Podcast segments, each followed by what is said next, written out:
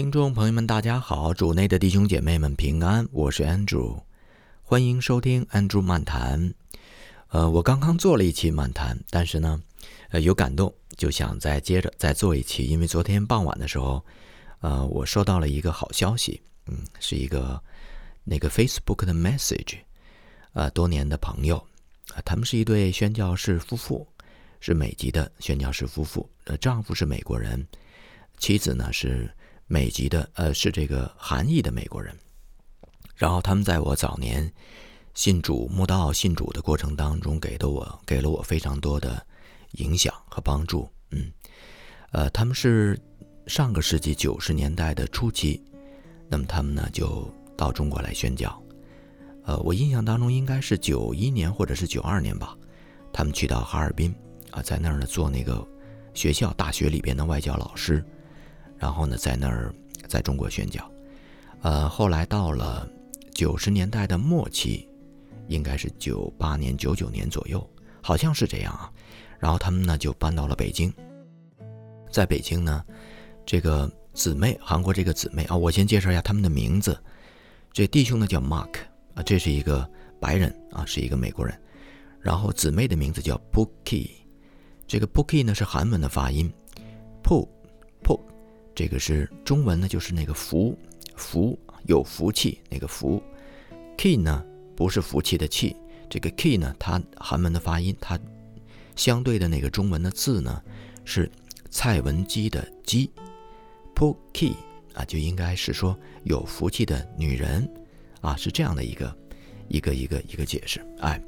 ，po key，她呢，他们到了这个北京之后，这个 po key 姊妹呢，她就呃做了一个宣教的学校，培养中国的宣教士。哎，那么很巧，就是那个时候我是处于墓道的阶段，在这个两千零六年，哎，我墓道，墓道，然后有一个很好的一位老乡啊，一个主内的弟兄，和我是同乡，沈阳人，然后嗯，他在北京生活和工作，那么他呢就在这个宣教的学校里边呢做童工，后来我们有机会认识了，认识了以后，他就跟我说，他说你要不要到这儿来？呃，他说这个呢跟教会不太一样，啊，因为当时我也分辨不清这个宣教机构啊、主内的施工机构和教会之间的区别。嗯，我以为哎都是耶稣基督，都是信耶稣的，我是这么想。他说你来看一下吧。他说这个和教会呢还是不太一样。他说但是这个呢，呃，就在这个属灵的追求方面呢，在这些方面的准备上，嗯，会更深。我觉得挺好的，嗯，那个时候主要是需要有这么一个团体的氛围，团体的氛围。后来我就去了，去了之后呢，那么还没受洗，甚至还没找到教会，那么我就开始在这个宣教士的培训学校里边开始学习。我想神真的奇妙，嗯，所以后来我能成为宣教师，其实从一开始，神他就已经定点的培养了，可是我一无所知，一无所知。在那儿学习的时候呢。那么也遇到了后来我学这个教会的带领人，啊，一位姊妹，非常好的一位姊妹，呃，她后来就领养了我，把我带到她的教会里去。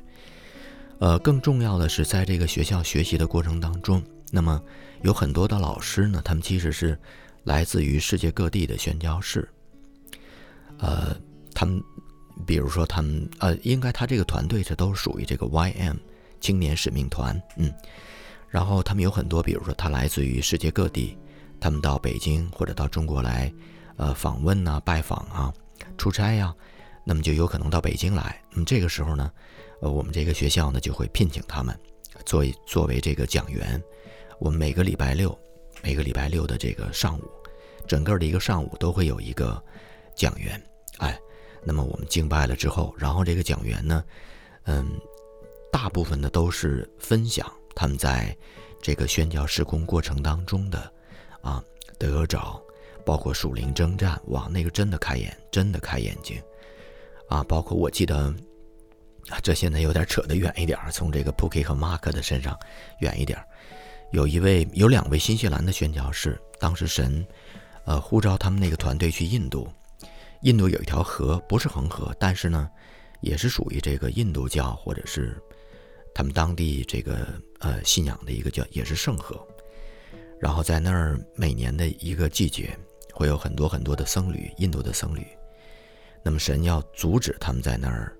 呃，就是敬拜他们的神和祷告，所以神呢差派这个 YMer 他们的一个 team 到那儿去，都是祷告的这个 属灵的人，他们去了之后，按照神的安排，然后呃就。买了很多黄颜色的那个，我不知道是绸缎呢，还是就是染成的布。因为那个僧侣们他们在那儿祷告的时候，每个人带自己的帐篷，很多人啊，据说可能是将近上万的人，所以他们专门有这个栅栏给他们围成了一个，围成了一个这个一个区域。所以这些这这这个基督教的这个祷告的这个团队 YMer，他们呢就买了很多黄颜色的布。挂在这个栅栏墙啊，栅栏墙挂在这些方面。然后他说，过了一两天，那些僧侣们他们就走了，就走了啊。然后他们继续祷告啊。后来他们也撤了，也也也不知道这个后续的事情啊。就神让他们祷告。后来他据说过了一年，他有一次出差坐飞机从新西兰去一个什么地方，然后在那飞机上他看到一份报纸。就在那个报纸上面，呃，有一个来自印度的消息，就是他们在一年前祷告的那条河，从那个河的中心升起了一个沙洲，把整条河全都给断开了，河水给断开了。这个是他们当时就在我们那个宣教学校里边给我们的分享，嗯，这样的分享蛮多的。所以在 Pookie 和 Mark Mark，那主要是 Pookie 姊妹。在他的这个宣教学校里边，呃，对我早期，那么在比如说聆听神的声音啊，比如说这个相关的属属灵的这个操练，那么其实都是在那个学校里边接受的培训，接受的培训。嗯，我也想分享这个，在和他们一起啊，在做这个宣教施工的过程当中所碰到的啊，这个。一两个见证，嗯，我从二零零七年，二零零七年的三月份就还没受洗，我是五月份，哦，就这个月，这个月五月份受的洗，二十号受的洗，但三月份呢过完春节，然后我就参加这个宣教，宣教学校，嗯，呃，在这学习了，这个到秋天的时候，十月份，那么我就参加了他们的第一次这个 outreach。我们当时去的是非洲乌干达，哎，这是我第一次参加这个短宣，啊，到一个遥远的啊，从这个中国去到一个遥远的非洲国家，嗯，感觉挺不一样的。特别是见到了那边的宣教士啊，见到他们那边的宣教士，呃，他们在当地，在这个，呃，还不是他的首都，他的首都是坎帕拉，是在啊。它北部的一个城市，那个城市叫咕噜啊，可能大家从来都都没听说过。嗯，那个城市战乱战乱的时候很很厉害，就是叛军多次攻占这个地方，然后啊死了很多的人啊死了很多的人，特别是那个地方，就是灵里边非常非常的不好，嗯不好。然后在那儿的宣教士，呃，他那个团队是一个美国的姊妹，嗯。美国的姊妹不到五十岁吧，嗯，四十多五十五十岁上下。她见到我们以后特别开心啊，她说：“你们都是我的祖父母所结的果子。”我们挺吃惊的啊，因为我们也不认识她。后来她说：“啊，我的就她就说她的祖父母是在中国的宣教士，是美国的啊，美国的不知道是哪个差会，那么差派到中国的宣教士。后来在这个一九四九年。”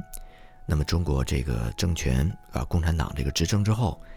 那么他的祖父母、祖父母们呢就离开中国了，嗯，离开中国了。但是他们依然做宣教士，呃，后来可能是去到菲律宾啊，去到菲律宾。我们看到这个宣教士的家庭，其实是有属灵的传承的，嗯，是有属灵传承的。他不是说只是一代，当然有有很多他们只是一代。然后他们的子女呢就没有受更多的感动，然后可能就只是父母这一代，嗯，但是我们在非洲碰到的这个团队的这个美国姊妹，那么她呢，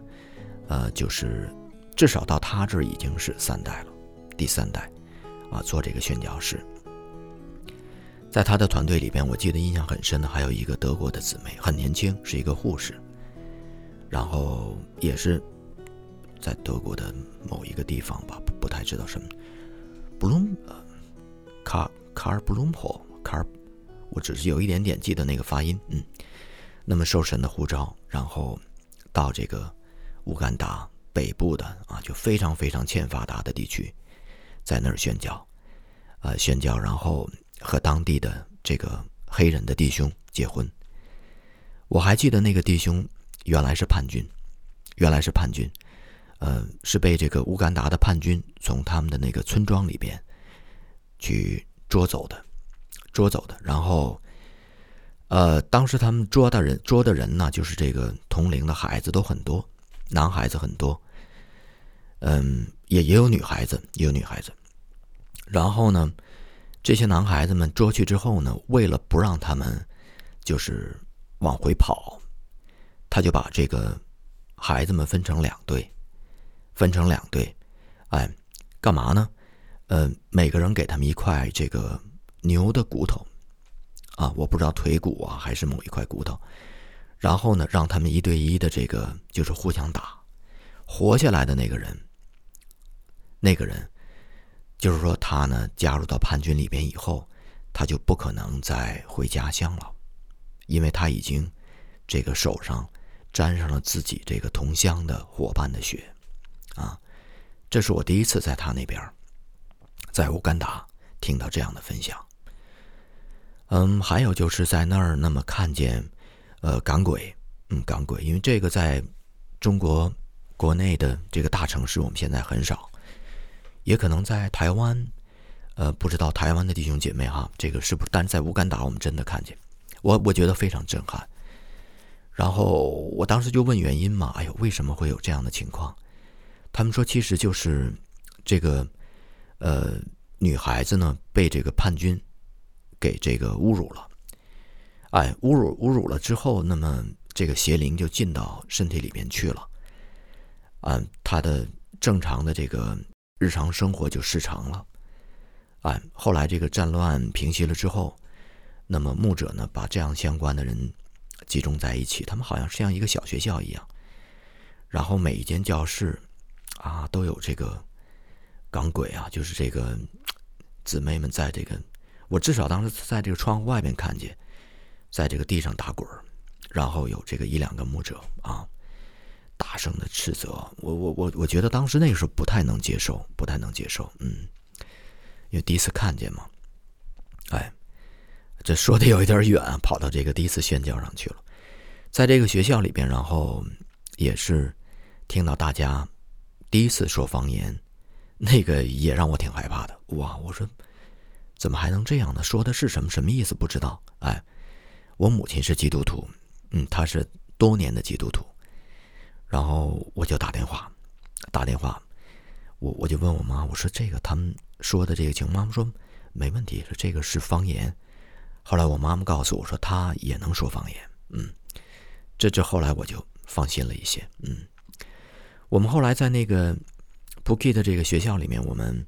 呃每年的秋天，我们都会组织，就是到这个海外 outreach。二零零九年。我们那个去的是印度尼西亚，去的是印度尼西亚，然后，呃，是有华人的教会接待我们。我们先去的雅加达，然后去的是那个，呃，苏瑞巴雅，呃，呃，就就就是那呃泗泗水泗水啊，这这是一个商业的城市，嗯，它靠近的是一个穆斯林势力非常强的一个岛，那个叫马杜拉，嗯。然后后来去的那个万隆，哎，嗯，我们看到的情况呢，其实就是早期的华人，那么带着基督教的信仰，从中国的沿海啊、福建呐、广东啊，他们去到那边去，呃，讨生活，然后把这个基督教的信仰呢带到了印度尼西亚。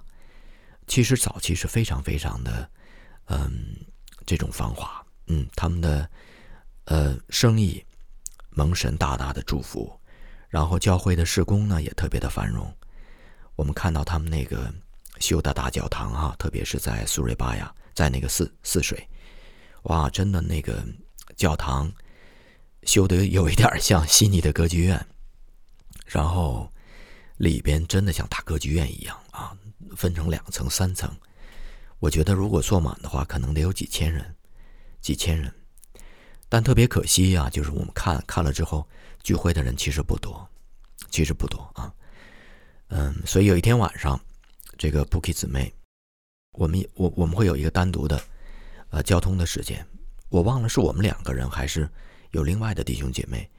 呃，我我当时就跟他说了我的想法，我说：“哎呀，希望中国的教会将来。”就是别走这条路哈，就是我们能够一直跟随主，哎，因为我记得我小的时候，就是我妈妈他们信耶稣的那个时候，八十年代，啊，上个世纪八十年代的初期和中期，那个时候中国的教会刚刚从那个就是文化大革命啊，从那种社会的大逼迫，刚刚的稳定下来，哦，那个时候教会真的非常有力量，非常非常有力量。嗯，那个时候的传道人好像也没有太多的这种神学方面的哈，多么有名的讲道的人不是，但是他们都经历过那个树林的那种人生的大的逼迫，哎，所以他们非常有力量。可能话语非常简单，但是呢，生命流淌出来的那个生命非常有力量。我记得那些阿姨呀，或者是老奶奶介绍我母亲带她去。就离就在胡同嘛，胡同口有那么几间房子。然后带他去信耶稣的时候，我们有的时候好奇啊，就在那个外边看，小孩子不敢进去，不好意思进去。哎，呃，看见里边的人，不管是这个男的、女的、老的、少的，哎呦，都在痛哭流涕。嗯，后来我母亲回来之后，我后来我就好奇嘛，我就问我说：“妈。”为什么我看见你们在那儿哭的那么厉害呀？啊，好奇问他为什么。我母亲告诉我说：“哎呦，他说姨到了那个地方，就感觉自己回家了。”哎，那个时候当然我不理解，为什么说回家了？家不是在咱们这儿吗？对吧？嗯，我们在家不是在这楼上吗？但是后来等我自己真的跟随耶稣、信了耶稣之后，就能体会什么是那种叫。我母亲所谓的回家的感觉，嗯，我们在印尼的时候就看到那个印尼的华人教会，当时不太景气，不太景气。然后，啊，有一天晚上，那么 Puki 呢，他跟我们分享了一件，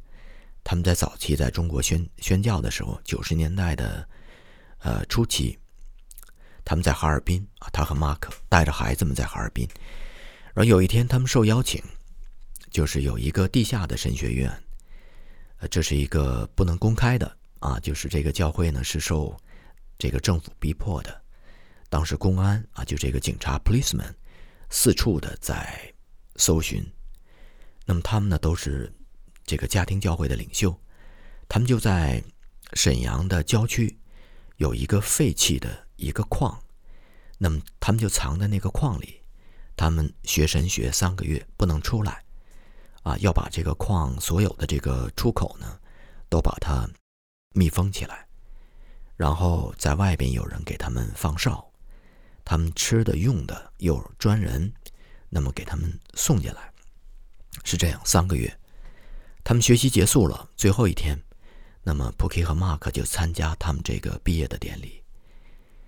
嗯，Mark 呃，这个 Pookie 当时跟我分享，一共四十几个学生，啊。他们就在这个毕业的仪式上，他们唱了一首歌。呃，据他说，那个歌可能应该是这个宣教的中国